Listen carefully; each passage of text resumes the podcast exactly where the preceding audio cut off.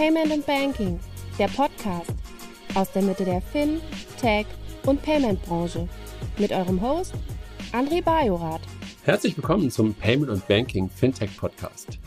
Heute bin ich mal wieder alleine aus unserer Runde, aber ich habe einen Gast dabei. Einen Gast, der, glaube ich, noch nie bei uns im Podcast war. Ich weiß gar nicht, ob er überhaupt schon mal irgendwann im Podcast war. Aber das kann er uns gleich selber erzählen.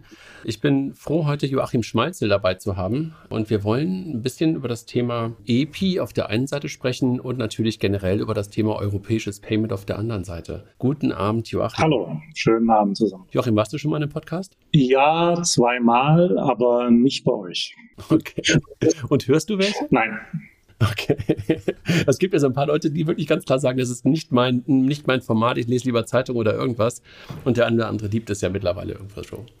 Wer dich noch nicht kennt, magst du vielleicht den Zuhörerinnen und Zuhörern ganz kurz was zu dir sagen und möglicherweise auch diese Doppelrolle, die ich gerade schon angedeutet habe, vielleicht kurz erklären, weil du ja auch ein bisschen verschiedene Hüte vielleicht auch heute aufhast. Aber wer bist du, was machst du und äh, warum sind wir eigentlich hier? Ja, also ich bin im Hauptberuf Geschäftsführer beim DSV dem Dachverband der Sparkassen, Landesbanken, äh, Versicherungen im öffentlichen Sektor und bin dort zuständig äh, für Geschäftsstrategie und äh, Digitalisierung. Das ist auch eine ausfüllende Tätigkeit, nämlich die gesamte Sparkassenfinanzgruppe da mitzuhelfen, die in die digitale Welt zu begleiten und trotzdem eben das Bestehende zu bewahren. Ja, das ist ja, ist ja eine für unsere Organisation sicherlich eine herausfordernde Tätigkeit. So, und im Nebenjob, äh, der jetzt hier interessant ist, äh, darf ich auch im, im Verwaltungsrat von EPI diesen anführen. EPI ist ja European Payment äh, Initiative und wir versuchen ja ein europäisches Zahlungsverkehrsverfahren und eine Wallet in Gang zu setzen und das eben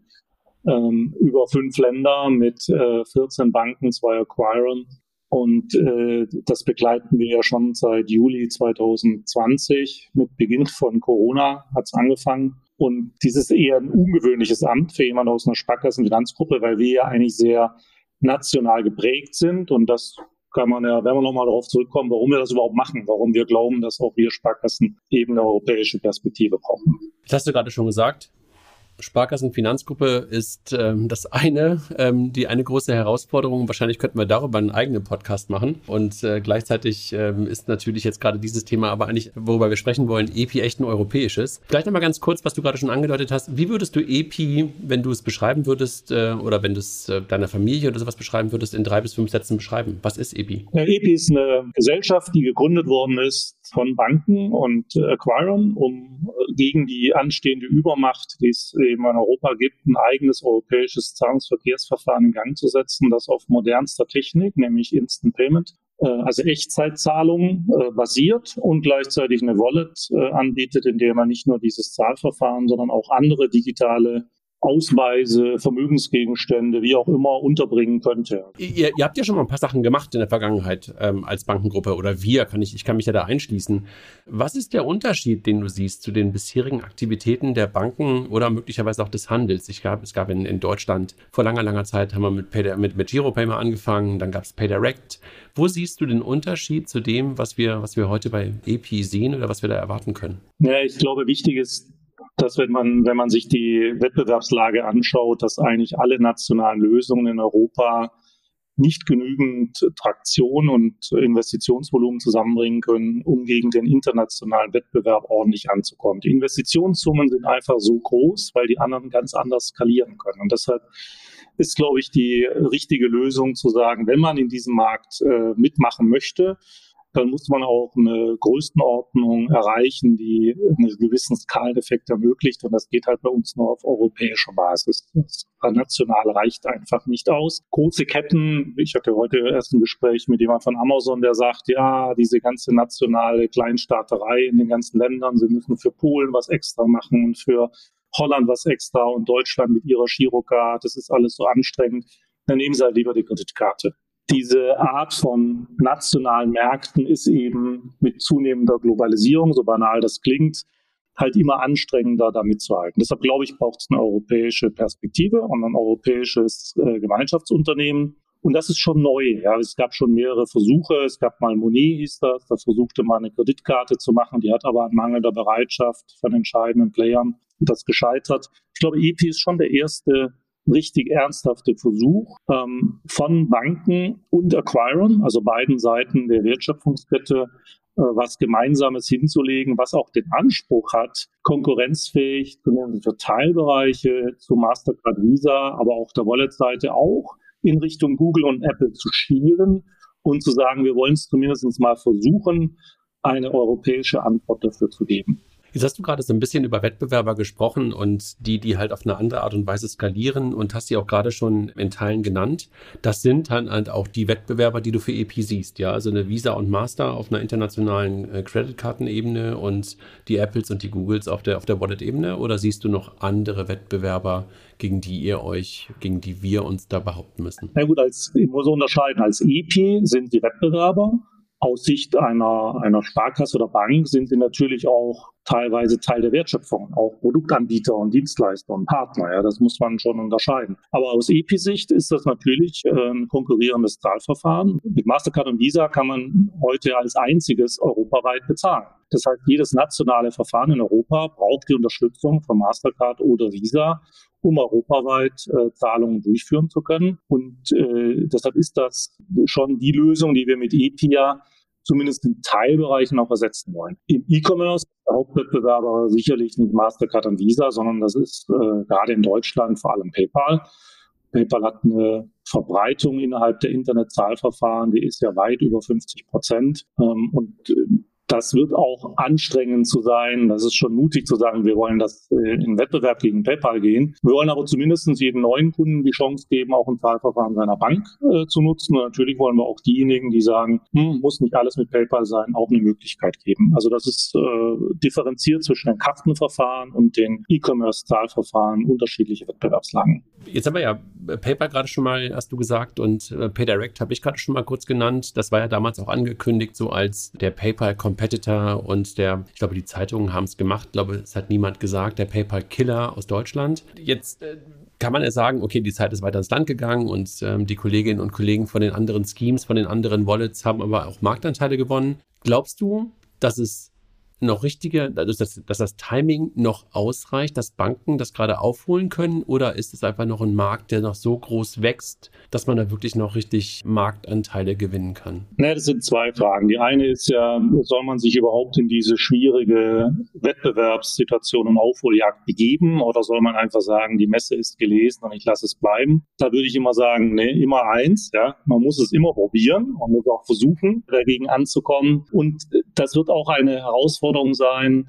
Die ist natürlich auch spannend, denn Nutzerverhalten zu ändern ist schwierig. Also jemand wegzubringen von einem Zahlverfahren, an das er sich gewöhnt hat, was er nimmt, ist schwierig, selbst wenn es vielleicht gar nicht das Beste aller Welten wäre, ist Verhalten von Kunden gerade im Zahlverfahren schwierig zu ändern. Das wissen wir. Und deshalb ist für jeden Neuen, und wir werden ja neuer, ist erstmal aufwendig reinzukommen. Wir glauben aber zwei Sachen. Wir glauben zum einen, es ist immer noch ein Wachstumsmarkt. Ja, also der, der Onlinehandel und E-Commerce ist zwar sehr, sehr wachstumsstark mit hohen Zuwachsraten, aber ist immer noch nicht dominierend. Das heißt, wir haben immer noch einen weiteren Wechsel von Kunden in diesem Markt, werden wir sehen. Wir werden auch da steigende Volumen sehen, höhere Transaktionszahlen und an diesem steigenden Volumen Transaktionszahlen wollen wir partizipieren. Und wir wollen zum Zweiten auch einen Mehrwert für Kunden bieten. Wir wollen etwas anderes bieten als das, was zum Beispiel PayPal oder auch Mastercard und Visa haben. Wir wollen nämlich eine Lösung für alle Vertriebs- und Zugangswege mit einem System an einem Konto bieten. Das heißt, mit meinem Konto kann ich dann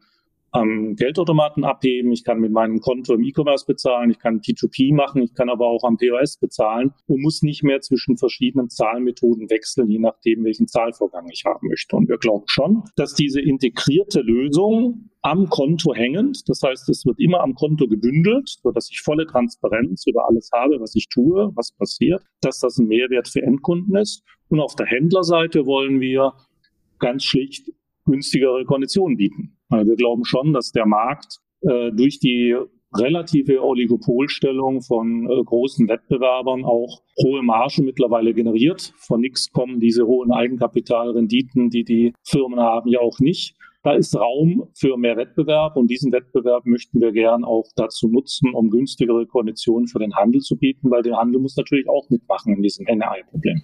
Du sagst gerade, da kommen Mehrwerte für den Kunden und das Ganze ans Konto zu bündeln, kann ich gut nachvollziehen. Also zu sagen, ich habe eigentlich den Nukleus, ich habe den Kern und drumherum baue ich halt äh, die verschiedenen Produkte, ob Wallet, ob Karte, ob Peer-to-Peer. Glaubst du, dass, dass Kunden das verstehen, dass das Girokonto dort wirklich so ein Nukleus ist? Und ist das nur in Deutschland so, dass wir das Girokonto so relevant empfinden? Oder hast du in deinen europäischen Gesprächen das gleiche Gefühl? Weil manchmal habe ich das Gefühl, zum Beispiel in UK, ist natürlich nicht dabei und mittlerweile auch außerhalb der EU, dass dort die Kreditkarte teilweise fast mindestens genauso relevant für den Kunden ist. Also es ist in der Tat so, dass die, die hohe Bedeutung des Girokontos ist in keinem Land so stark wie in Deutschland. Also das ist schon, das haben wir irgendwie geschafft, ja, alle zusammen, dem Girokonto diese hohe Bedeutung zu geben. Das nimmt ab, wenn man in andere Länder geht. Aber die, die dabei sind, die jetzt rund um EPI sich scharen, also Frankreich oder auch Holland, äh, Belgien, Luxemburg und selbst die, die ja am Anfang dabei waren, und dann sag mal, zwischendrin mal ausgestiegen sind, wie zum Beispiel Spanien oder auch Teile der Nordics, da ist das auch so. Je angelsächsischer, so typischerweise, desto mehr sind andere Zahlverfahren auch üblicher, wie zum Beispiel auch eine reine Kreditkarte, wie sie ja in England oder in den USA üblich ist, hat sich ja in, in Festland äh, Europa gar nicht so sehr durchgesetzt. Also es gibt einfach andere Zahl, anderes Zahlverhalten, auch andere Budgetdenke, auch andere Arten will ich diese Transparenz überhaupt haben und dieses andere Kundenverhalten, das zeigt sich dann auch in den Zahlungsverkehrssystemen, wie wir sie haben. Deshalb glaube ich schon, dass wir in Kontinentaleuropa eine sehr starke kontoorientierte Welt haben. Natürlich versuchen Kreditkartengesellschaften das auch immer anders zu machen und eine PayPal würde auch gern sagen, du kannst das auch bei mir auslagern in meinem Zwischenkonto. Wir stellen aber fest, wenn der Kunde die Wahl hat, und ich kann das an einem einfachen Beispiel gleich auch sagen, dann ist schon die Konzentration aufs Konto und die Sicherheit, dass ich dort alles wiederfinde. Ja. Das wird quasi dort wie so eine Art gestempelt. Jetzt ist es, jetzt ist es wahr, jetzt ist es richtig. Ja, das, was da steht, gilt auch. Diese Art von Sicherheit glauben wir, und das ist auch das, was uns Kunden zurückspiegeln, dass das Kunden viel wert ist. Wir können, ich kann das an einem einfachen Beispiel bei uns Sparkassen sehen. Wir haben ja als eine der wenigen äh, in, in Android und Apple sowohl Kreditkarten wie, wie die Girocard im Einsatz für mobiles Bezahlen. Also man kann ja das äh, aussuchen. Und wir haben sogar mit der Kreditkarte angefangen. Und äh, trotzdem haben wir nach und nach immer mehr Kunden gehabt, die auf die Girocard gewechselt haben, obwohl wir die später erst äh, rausgebracht haben, sodass mittlerweile 85 Prozent der Transaktionen, die mit dem mobilen Bezahlen gemacht werden, bei uns immer mit der Girocard gemacht werden, obwohl die Kreditkarte schon vorher da war. Das heißt, Kunden wechseln, auch wenn sie die Wahl haben, häufiger auf die Girocard. Also ähm, kann man wirklich sehr schön sehen, weil sie die, dieses Direktabbuchen am Konto einfach offensichtlich sehr schätzen und damit jederzeit eben den Status sehen, und auch Kontrolle darüber behalten. Das scheint auch stark deutsch geprägt zu sein. Ja. Kreditkarte ja in keinem Land so schwach wie in Deutschland, aber das ist, glaube ich, auch in anderen Ländern wichtig. Diese volle Transparenz über das äh, Konto ist auch das, was EP nach vorne rückt. EP wird sagen, egal ob du das in der Banking-App nutzt oder in der EP-App, das Konto deiner Hausbank steht oben. Du siehst immer auch den Ausdruck, äh, den, den Saldo deiner Bank damit du immer weißt, ob du dir das jetzt auch leisten kannst. Jetzt hast du gerade schon gesagt, ähm, die Bank steht im Vordergrund, die Sparkasse steht im Vordergrund und das Konto steht im Vordergrund.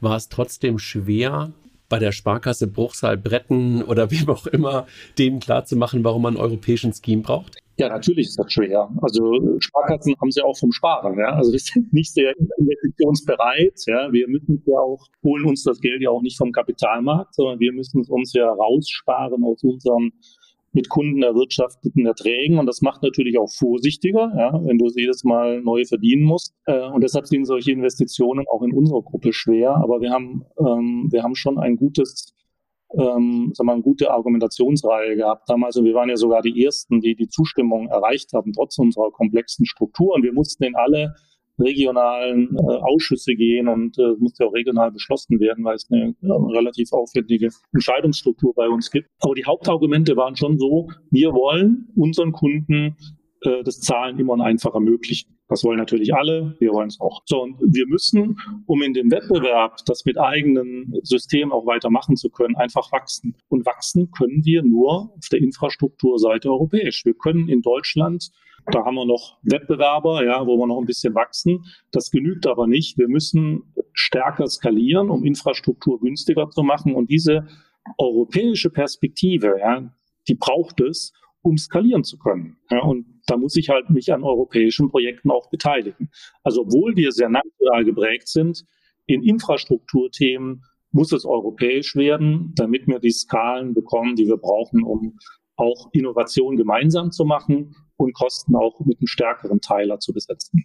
Jetzt hast du gerade schon gesagt, Europa und Infrastrukturen und dergleichen. Und wenn ich mich daran erinnere, so in den letzten Jahren war das ganze Thema europäische Lösungen immer sehr politisch geprägt. Also sowas wie SEPA wurde eingeführt, sowas wie Instant Payment wurde eingeführt, sowas wie PSD2 ein, wurde eingeführt. Dann wurden halt auch Interchanges in Teilen gekappt von der Politik. Welche Rolle spielt die Politik hier oder ist es wirklich getrieben aus den Banken heraus, von den Acquirern und Banken gemeinsam zu sagen, wir wollen nochmal was richtig Europäisches schaffen? Also welche Rolle hat die Politik?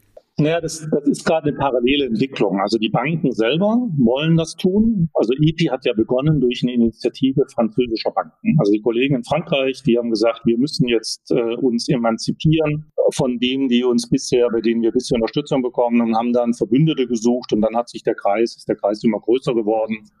Ähm, und äh, dann hat sich, äh, da hat sich wirklich auch eine Bewegung gegeben von Menschen, die sagten, Mensch, das stimmt, äh, wir haben eine Chance und wenn alle mithelfen, kann es auch was werden. Parallel gibt es ja die, äh, die Retail Payment Strategy der Europäischen Kommission, auch des Europäischen Parlaments, zu sagen, wir wollen mehr Souveränität in Europa, auch im Zahlungsverkehr und fordern die Banken auf, europäische Lösungen zu bauen. Ja, und so ein bisschen steht da dahinter. Und wenn ihr das nicht macht, dann versuchen wir, dann organisieren wir das ein bisschen. Ja? Und davor haben wir alle ein bisschen Sorge, dass der Staat versucht, äh, Lösungen zu bauen. Das, glaube ich, sollte schon die Privatwirtschaft auch selber hinbekommen. Also die, die auch nah dran sind am Kunden und die auch die Systeme kennen. Also ich würde mal sagen, es ist, es ist ein bisschen von beiden Seiten. Wir wollen es selber, ja, weil wir, weil Zahlungsverkehr einfach Kern auch unseres Geschäftes ist. Also Banken und Sparkassen brauchen das. Wir wollen unseren Kunden Zahlungen ermöglichen und zwar nicht nur nationale, sondern eben auch internationale.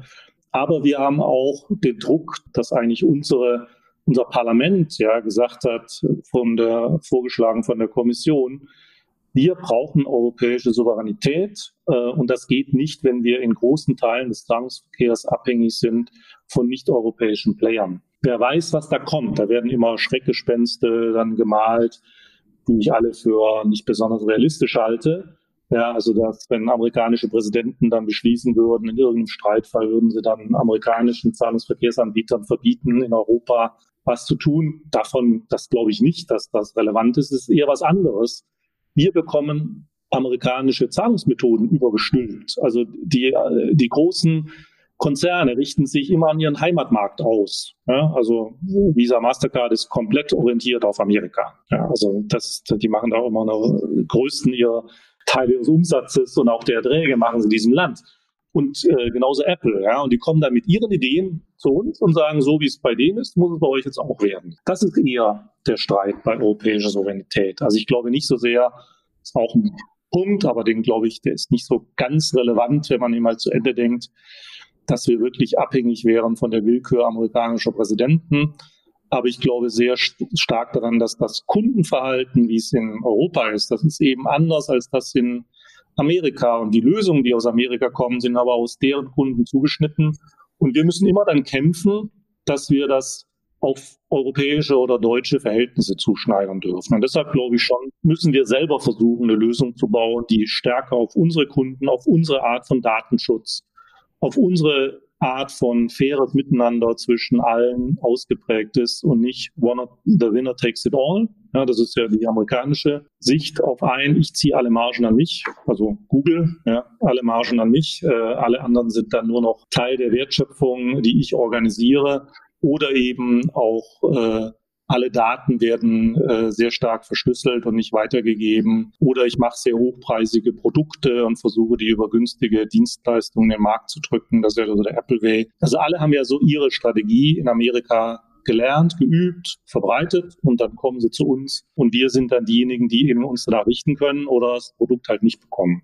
Da braucht es, glaube ich, eine Alternative. Aber bei so vielen guten Argumenten, jetzt hast du gerade gesagt, es sind fünf Länder gerade dabei und in den fünf Ländern halt auch verschiedene Banken dabei. Warum sind weniger Banken dabei als am Anfang geplant? Also am Anfang hast du ja auch gerade schon angedeutet, gab es noch andere Länder wie Spanien, ich glaube teilweise auch Italien im Gespräch und die Nordics und Polen, die auch bei EPI dabei sein wollten, die sich aber dann irgendwann entschlossen haben, auf dem Weg davon zu hüpfen und ihren eigenen Weg zu gehen oder möglicherweise auch mal abzuwarten. Was sind die Gründe, die die anführen, dass sie sagen, wir machen das nicht? Ist es nur Geld oder glauben die nicht daran? Ja, das sind, das sind immer unterschiedliche Gründe. Die einen, also was die alle auszeichnet ist, die haben kein nationales Kartenscheme. Das heißt, die hätten von neu anfangen müssen. Ja, während die, die geblieben sind, sind alle die, die ein nationales Kartensystem haben. Also Belgien hat eins, Frankreich hat eins und Deutschland hat eins. Da ist auch was dran, ja, weil wir wollten ja EP 1.0 in dem großen EP, was wir ursprünglich vorhatten, wollten wir ja innovatives Zahlverfahren, Instant Payment und eine neue Karte machen und wollten dazu die alten als Ausgangsbasis nehmen, dahin migrieren. Das ist natürlich für alle leichter, die schon Karten haben, eigene Karten. Ja, und diejenigen, die keine Karten hatten, wie Spanien, die hätten von Null anfangen müssen. Ja, das ist natürlich ein langer Kampf. Und solange die dann nicht äh, eine große Verbreitung haben, sind die auch weiter angewiesen auf die Kreditkartengesellschaften aus Amerika, die eben diese Rolle in diesen Ländern heute übernehmen. Das heißt, das wäre in Spanien oder auch in Polen oder auch in Finnland ein echter Kampf gegen Visa Mastercard gewesen. Bei uns nicht. Bei uns migrieren wir einfach die Girocard in die Epicard. Das ist kein harter Wettbewerb und kein Kampf. Deshalb habe ich auch Verständnis, dass äh, die Länder gesagt haben, Mensch, das ist ungleich in der Chancen-Risiko-Verteilung. Da machen wir jetzt erstmal nicht mit und schauen mal zu, ob ihr das hinkriegt. Als wir dann es kleiner hatten, dann haben wir gesagt, ja gut, das mit der Karte, da fehlen uns dann auch irgendwie die Investitionsbereitschaft, wenn nicht alle mitmachen, weil das ist ja ein großer Weg, eine neue Karte zu erfinden und die zu etablieren. Dann haben wir uns eben mit EP 2.0 etwas kleiner gemacht ja, und haben eben von den drei Paketen Wallet, Karte, Instant Payment haben wir das Kartenthema gestrichen, also ein Drittel unseres Pakets und jetzt machen wir nur noch Instant Payment Verfahren und Wallet. Und ich bin mir sicher, dass wir jetzt auch wieder in Gespräche mit den Kollegen in Spanien, äh, Italien, Polen ist äh, interessiert, Norwegen, Finnland. Nur wir haben für uns gesagt, jetzt lass uns erstmal liefern. Ja, ist nicht schon wieder neue Länder dazu nehmen. Lass uns erstmal das liefern, was wir jetzt uns vorgenommen haben. Und wenn wir mal merken, es läuft, dann gehen wir auch wieder auf andere Länder zu. Das heißt, Banken können auch später noch dabei sein und können auch noch Shareholder werden? Oder welche Rollen ähm, gibt es in der Zukunft? Ja, auf jeden Fall. Also wir freuen uns, äh, weil jeder Shareholder ähm, hilft mit, die Last der, der Investitionskosten, die wir ja immer haben werden. Wir müssen ja jährlich weiter investieren ja, und wir brauchen natürlich eine breite Basis, diese Last auf mehr Schultern zu verteilen. Da laden wir alle gerne dazu ein. Wir wollen nur dieses Jahr uns nicht damit beschäftigen, sondern erstmal liefern, und dann erst die Gespräche auf Verbreitung. Aber müssen Sie Shareholder sein oder kann man einfach auch Mitglied oder was auch immer, Member, äh, ist ja immer so der Begriff bei Visa und Master sein oder muss ich wirklich Shareholder werden? Oder kann beides sein. Man kann Member oder Member und Shareholder sein, ja. Das ist richtig. Also man kann Mitglied im Scheme werden, dann zahlt man einfach nur eine Gebühr, entwickelt aber das Scheme nicht mit oder weiter oder man kann eben auch in äh, Shareholder werden, dann ist man mitberechtigter, gleichberechtigter Teilhaber am Scheme und kann das mit weiterentwickeln. Jetzt habt ihr ja vor einigen Wochen auch eine Akquisition oder zwei Akquisitionen bekannt gegeben von Ideal in Holland und Payconic, glaube ich, Belgien. Was ist denn das Rational dahinter? Ich meine, du sagst ja gerade, wir bauen da was und die EP Company baut da was und wir, wir starten mit Instant Payment und einer Wallet. Warum brauchtet ihr Akquisitionen dafür, um das bauen zu können? Ja, da sind wir in Deutschland ein bisschen mit dran schuld und äh, vielleicht sogar wir Sparkassen ganz besonders. Wir haben gesagt, wenn wir ein neues Zahlverfahren in Gang setzen, von Null anfangen, äh, da haben wir keine guten Erfahrungen mitgemacht. Ähm, du hattest gerade vorhin ja schon äh, Zahlverfahren angeführt, wo man genau diesen Weg gegangen ist. Wir fangen von Null an und versuchen uns in den Markt reinzubewegen. Wir haben gesagt, wir brauchen einen Booster. So schön der Begriff, äh, sehr mehrfach benutzt mittlerweile. Irgendwas, wie wir schneller vorwärts kommen. Und der größte das größte und beste Zahlverfahren oder mit der größten Verbreitung derzeit ist Ideal in Holland. Das hat 70 Prozent Marktanteil im E-Commerce, ist ein weit verbreitetes Verfahren. Und wir haben gesagt, wenn wir es schaffen, die E-Commerce Volumen, Transaktionsanzahl, Händleranbindung von Ideal auf EP zu übertragen, indem wir gemeinsam investieren in ein neues Verfahren, EP 2.0, also unser neues äh, Instant Payment basiertes äh, Zahlverfahren und die Kollegen aus Holland äh, bewegt bekommen, dass die mit ihrem Zahlverfahren auf unser gemeinsames neues, modernes Zahlverfahren wechseln, dann haben wir einfach höhere Relevanz in kurzer Zeit. Und das ist das, was uns bewegt hat, das zu tun. Und der technische Dienstleister von Ideal ist Peconic. Das heißt, es ist ein Paket. Haben wir immer als Paket gesehen, dass wir auch den technischen Dienstleister, der Ideal gebaut hat und baut und pflegt, der nebendran auch noch Bankkontakt in Belgien pflegt, an dem haben wir uns jetzt auch beteiligt und wollen wir auch langfristig übernehmen, damit wir sagen, wir wollen nicht von Null starten, sondern wir wollen auch allen die Gewähr geben. Das wird eine große Geschichte, weil wir kommen im Prinzip mit den ganzen holländischen Transaktionsvolumen, die wir alle natürlich noch migrieren müssen. Das ist auch nicht einfach. Ja, und ähm, das entscheidet am Schluss ja der Kunde, der Händler, ob das macht. Ja, aber da wollen wir natürlich ihm helfen, das äh, sehr einfach zu migrieren, auch mit sehr viel Vorteilen auf ein moderneres, noch moderneres und noch besseres Zahlverfahren zu wechseln. Da glauben wir, dass wir dann auch mehr Sicherheit den Händlern geben, dass wir es wirklich ernst meinen und dass die nicht alle sich zurücklehnen, erstmal abwarten, kommt ihr erstmal mit ihren Volumen, sondern wir kommen halt sehr schnell mit Volumen. Ja, und dann ist auch mehr Sicherheit für die Händler in Deutschland. Das wird wirklich eine große Sache. Die Banken meinen es wirklich ernst. Da kommen die Volumen äh, von Holland hinterher. Dann können wir auch mitmachen. Wir müssen ja das Henne-Ei-Problem irgendwie überwinden. Genauso wichtig war es eben für unsere Sparkassen zu sagen, Mensch, das ist nicht so wie früher. Wir fangen an und wir müssen um jede Transaktion kämpfen, sondern wir fangen an und wenn die äh, Kollegen aus Holland dazukommen, dann macht es einen richtigen Schwung und wir sind wirklich dann in kurzer Zeit ein großer, ernstzunehmender Player fürs E-Commerce-Geschäft und das POS-Geschäft. Ist das eine Blaupause für andere nationale Schemes auch? Also ich meine, ähm, du beschreibst Chris gerade von Holland. Das gleiche könnte man sich ja jetzt auch überlegen für GiroPay-PayDirect, also dass man das Ganze halt auch genauso einbringt. Ist das eine Blaupause? Ja, wir werden auch, äh, und das ist auch bei den äh, Eigentümern und äh, allen Partnern von GiroPay und PayDirect mit besprochen, dass wir natürlich auch in Deutschland Migrationswege überlegen, wie schaffen wir es, diese Händleranbindung, die ja teilweise sehr gut sind. Also, also ich, ich bin einer der intensivsten Nutzer von PayDirect, also privat, weil ich ja noch nie eine PayPal-Transaktion gemacht habe und äh, das äh, was nicht leicht fällt. Aber äh, ich möchte viele der, der guten PayDirect-Anbindungen auch nicht missen. Ja? Und wenn wir die natürlich einfacher zu EP überführen, wäre das für alle gut, weil wir alle europäischen Zahlverfahren ja, die für äh, Account zu Account-Zahlung sind, die wollen wir ja perspektivisch auf EP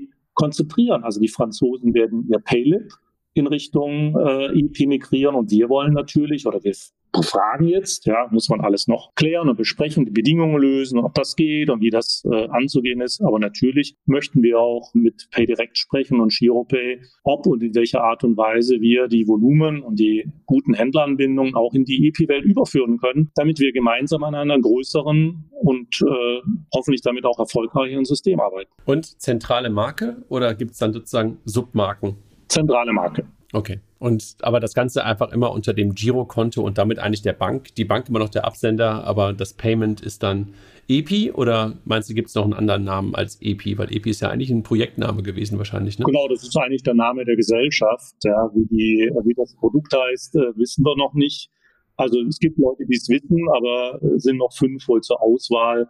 Es ist ja nicht einfach, einen europäischen Namen zu finden, der in jedem Land akzeptabel ist, äh, noch nicht belegt ist und nicht zur Verwirrung führt. Ähm, da sind jetzt Spezialisten mit beschäftigt. Das werden wir Ende des Jahres dann festlegen. Sag mal, wie groß ist EPI heute und hast du ein Bild davon, wie groß EPI sein wird, sein soll? Also ist es eine Company von wenigen Menschen, die einfach ganz, ganz viele Leute aus Banken und aus Acquirern irgendwo so projektleitungsmäßig ähm, führen oder ist es wirklich eine richtige Company, die auch gerade wächst von den Mitarbeitern? Der EPI war ja von Anfang an ähm, eine, eine echte Company und nicht nicht nur ein Projekt. Wir haben ja diese Interimsgesellschaft gegründet im Juli 2020 und haben gemeinsam ja äh, durchaus beachtliche Summen hingestellt, um, äh, um auch mit eigenen Leuten dran arbeiten zu können. Und wir hatten dann 45 Mitarbeiter, davon die Hälfte von Banken ausgeliehen und bezahlt und die andere Hälfte originär bei EP eingestellt, also ganz grob, die von Anfang an an dieser Gesellschaft mitgearbeitet haben. Und als wir sie dann gewechselt haben, also den Status gewechselt haben von der Interim Company in die Original EP Company, ist ein Großteil geblieben. Wir haben neue dazugewonnen. Wir sind jetzt bei knapp 60 Mitarbeitern und es wird auch noch weitergehen. Ja? Und wir äh, haben natürlich auch durch die Akquisitionen von, von äh, Peconic und Ideal auch noch weitere Möglichkeiten. Da sind noch Pflichten zu tun, die bestehenden Systeme weiterzuentwickeln und äh, auch da sind noch Weiterentwicklungen notwendig. Aber natürlich wird es auch Synergien geben zwischen den Mannschaften aus Peconic und den Originärmannschaften von EP. Also man kann EP anschauen. Ja? Das sind richtige handelnde Menschen. Äh, wir hatten die vor zwei Wochen mal, die Produktmanager in einem unserer Gremien in der Sparkassengruppe. Das waren die, da waren sie total begeistert, dass die die wirklich auch mal gesehen haben. Ja? Und wenn man mal merkt, mit welchem Spirit über das Produkt und die Lösung erzählt wird äh, und dass dahinter auch kompetente Menschen sind, die wissen, wie man im E-Commerce agiert. Ja, das sieht man der Lösung an, aber man hört es auch gerne, wenn man äh, die Leute, äh, wenn die Leute berichten. Das macht schon Freude. Also es gibt echte Menschen mit einer echten Firma, ähm, die auch wirklich produzieren. Jetzt hast du gerade ganz, und das haben wir ganz viel über Banken gesprochen und ähm, so ein bisschen auch schon hast du gesagt, dass auch zwei Acquirer dabei sind. Welche Rolle haben die PSPs und Acquirer? Also PSP ist ja mittlerweile ganz häufig irgendwie immer alles eins. Ne? Also diese, diese ähm, Unterteilung gibt es ja gar nicht mehr so sehr. Habt ihr mit euren eigenen Akquisitionen als Sparkassenfinanzgruppe in den letzten Jahren ja auch deutlich gemacht, indem ihr PayOne, glaube ich, übernommen habt, das Ganze zusammengeführt habt und sowas. Also welche Rolle übernehmen die, die PSPs und Acquirer in dem ganzen EP-Game und welche Rolle haben sie heute schon? Sind die Shareholder schon und, und, und äh, was treiben die voran? Ja, das, das ganze Bild von EP ist ja ein, also alle sollen Spaß dran haben. Modell. Ja? Also wir wollen ja auch nicht nur Banken äh, sind deshalb Teilhaber, sondern eben auch die Acquirer. Also das, in dem Fall ist es NexiNetz und Worldline, also die beiden größten europäischen Acquirer sind auch Teil der Shareholder-Gruppe von EP und gestalten das System mit, weil es soll ein System haben, äh, daraus kommen, bei dem sie auch glauben, dass es anderen Acquirern gefällt und was die auch glauben, was sie dem Handel als Team verkaufen können. Das heißt, die helfen mit, eine, eine Lösung zu bauen, die eben nicht, wie ich gerade vorhin sagte, the winner takes it all, einer Gruppe alleine alle Erträge gibt, sondern die versucht, ein faires Miteinander hinzubekommen. Das ist also nicht nur Schwabe, sondern das ist auch wirklich die intrinsische Motivation von uns, zu sagen, die relativ hohen Margen, die international verfügbar sind, die versuchen wir fair aufzuteilen. Und zwar schon in, zwischen unseren Kunden, den Händlern und Banken und äh, die, die Acquirer können mitgestalten, dass da diese Balance zwischen Issuern und Acquirern auch immer sauber läuft, weil Acquirer müssen ja überlegen, können sie das Ganze dem Handel auch verkaufen und schmackhaft machen. Die müssen es ja rausbringen an den Handel. Und das geht nur, wenn sie es, wenn es ein gutes Produkt ist und wenn sie auch faire Konditionen bekommen, die sie dann selber wieder weitergeben können. Jetzt haben wir gerade schon ein paar Mal über Politik gesprochen und ähm, haben auch darüber gesprochen, dass das Ganze, hast es so angedeutet, na natürlich auch ein Business Case für die Banken ist, dass man halt Geld damit verdienen will. Jetzt kommen seit einigen Tagen, einigen Wochen, schon einigen Monaten auch immer wieder Diskussionen auf, dass die Europäische Zentralbank einen digitalen Euro rausbringen will und immer wieder auch solche Schlagzeilen. Ähm, der digitale Euro wird kostenlos und äh, man will das Händlerangebot pushen. Wie siehst du denn das Ganze in dem Zusammenspiel mit EPI?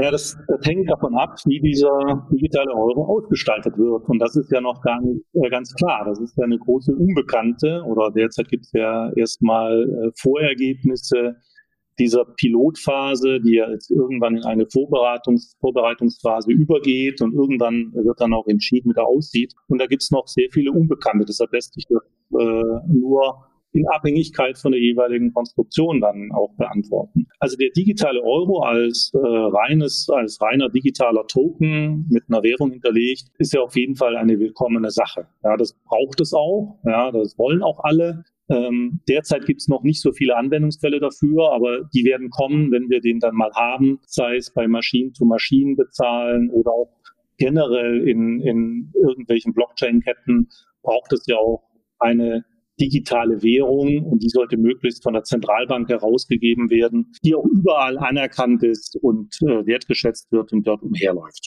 Das ist, glaube ich, unbestritten.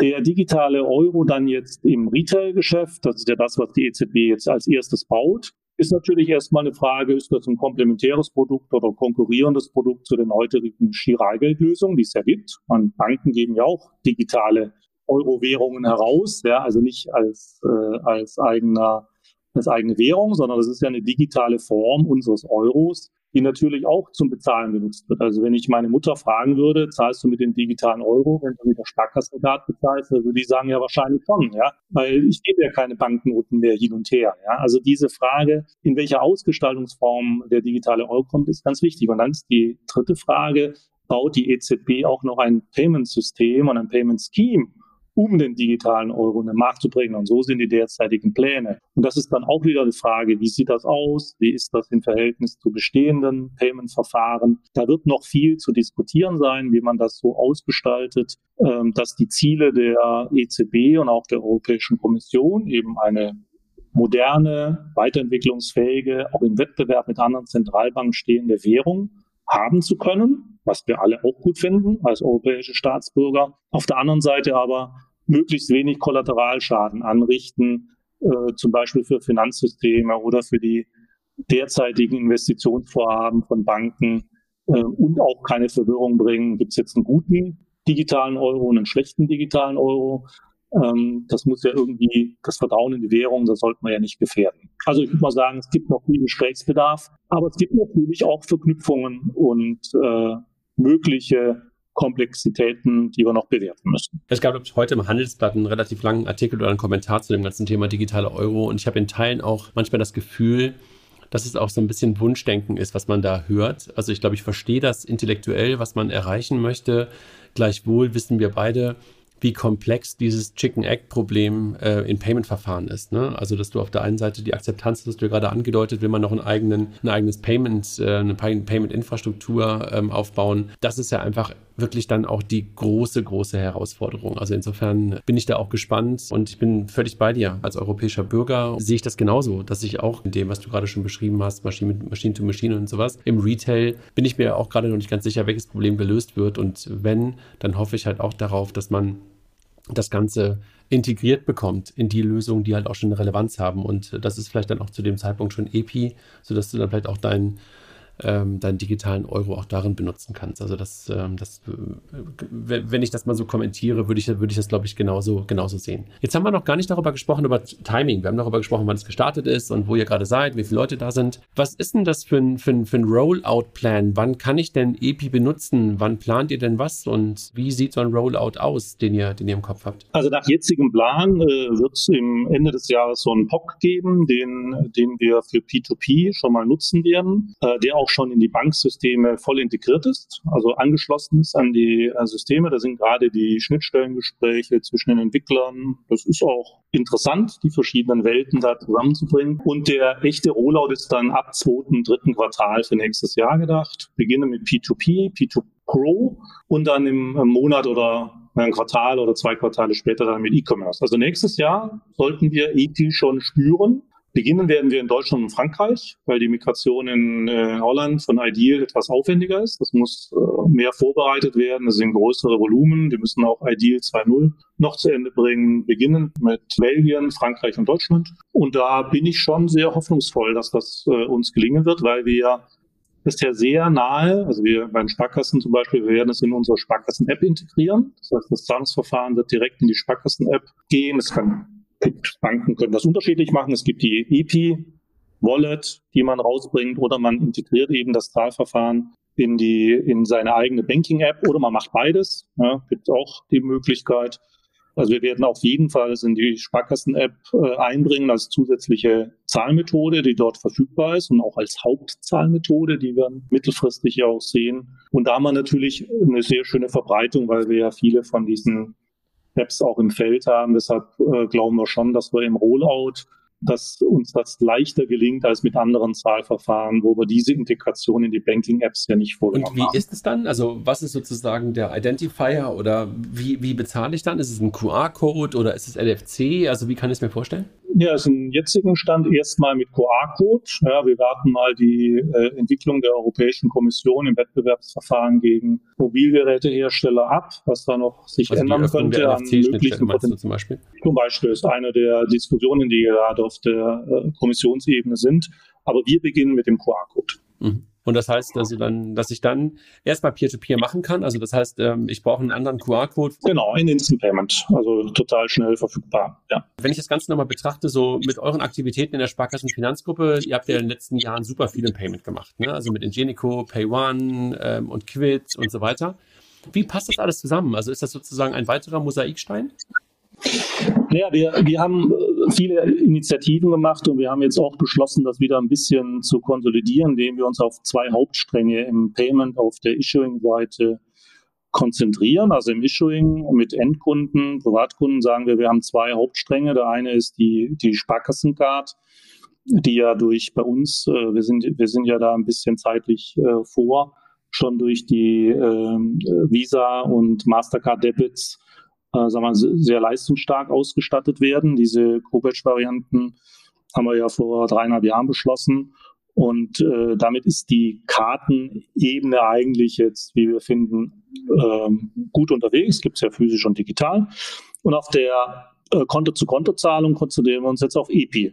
Ja, und das ist jetzt auf der Issuing-Seite eigentlich unsere Hauptfokus, zu sagen, wir machen diese zwei Stränge, Kartenseite mit der Sparkassencard aufgemotzt äh, und ergänzt um die Co-Batches und auf der Konto-zu-Konto-Zahlung werden wir Quid, äh, PayDirect, GiroPay. Wir können es nicht alleine entscheiden, aber es ist unsere Planung oder unser, unser eigentlich unser Konzept auf die EPI-Welt äh, migrieren und äh, jedenfalls wollen wir das als Schwerpunkt unserer, unserer Payment-Verfahren haben. Und dann haben wir natürlich auf der Händler- und Acquiring-Seite noch eine Menge Baustellen. Wir müssen dafür sorgen, dass auch Akzeptanz stattfindet für unsere Zahlverfahren. Da gibt es auch noch Handlungsnotwendigkeiten. Zum Beispiel nicht jedes Terminal kann Girocard. Das finden wir sehr bedauerlich. Da müssen wir nacharbeiten, ähm, weil, das, äh, weil für uns das halt wichtig ist. Und wir wollen die Händlerausstattung äh, und die Händler, äh, sagen wir, den Service, den Händler im Payment-Bereichen auch noch ausbauen. Das ist aber normales Tagesgeschäft. Äh, da sind wir eigentlich ganz gut unterwegs. Also wir sehen ja als Sparkassenfinanzgruppe Payment schon als ähm, extrem wichtig an, weil Payment äh, ist halt Alltagsverhalten des Kunden und da finden wir es halt schön, wenn er das Gefühl hat, er kann mit seiner Sparkasse immer und überall bezahlen, ähm, weil das für uns ein Beitrag ist, unsere unsere Infrastruktur auch weiter aschur zu halten und damit auch unsere Girokonto ähm, sagen wir, Stärke weiter zu haben. Das ist jetzt, äh, wir versuchen ja auch wirklich rund ums Girokonto das gut zu besetzen. Und wir haben letztes Jahr 650.000 Girokonten netto zugelegt. Wir sind jetzt wieder bei 120.000 ähm, bis äh, Juni, ähm, die wir netto zulegen. Das ist für jemanden, der ja schon eine ganz ordentliche Zahl hat, äh, eigentlich auch eine, einen schönen Beleg dafür, dass das von Kunden auch anerkannt wird. Wir haben gar nicht darüber gesprochen, welche Banken, welche Sparkassen, hast du schon gesagt, sind in Deutschland jetzt dabei und vermisst ihr noch jemanden, den ihr gerne dabei haben wollt in Deutschland? Ja, also dabei sind äh, die, die Sparkassenfinanzgruppe, äh, dann der genossenschaftliche Finanzverbund äh, und äh, die Deutsche Bank mit der Postbank und die ING über ihre holländische Mutter. Wir würden uns natürlich sehr freuen, wenn die Commerzbank äh, wieder dazu käme, die auch ein wichtiger Teil unserer PayDirect-Gemeinschaft ist, äh, was natürlich auch Entscheidungen dann dort leichter machen würde, was gemeinsame Migration angeht. Wir, wir sind immer noch an der UniCredit dran, die ja auch Teil der ursprünglichen EP-Gemeinschaft wäre. Wir fragen auch bei einer DKB nach. Also wir wir freuen uns über jeden, der, der mitmacht, äh, weil wir wollen ja in Deutschland eigentlich auch am liebsten eine gemeinsame Payment-Landkarte haben, damit der Handel auch Sicherheit hat, dass er A mit der Girocard weiter rechnen kann und B auch, auch sich auf EPI einstellen kann. Und was ist mit den Neobanken? Also du hast jetzt gerade gesagt, äh, DKB und sowas ist ja eher so vielleicht schon der, die klassische äh, Direktbank. Was ist mit den Neobanken? Wir haben mit allen gesprochen und äh, die sind natürlich sehr stark durch ihr Geschäftsmodell ähm, an Mastercard oder Visa im Zahlungsverkehr gebunden. Teilweise haben die sich, vermutlich äh, ist das auch unterstützt worden. Die sehen die strategische Notwendigkeit, eine Alternative zu, zu Mastercard und Visa vielleicht nicht so stark, wie wir das sehen. Aber auch da gibt es Gespräche.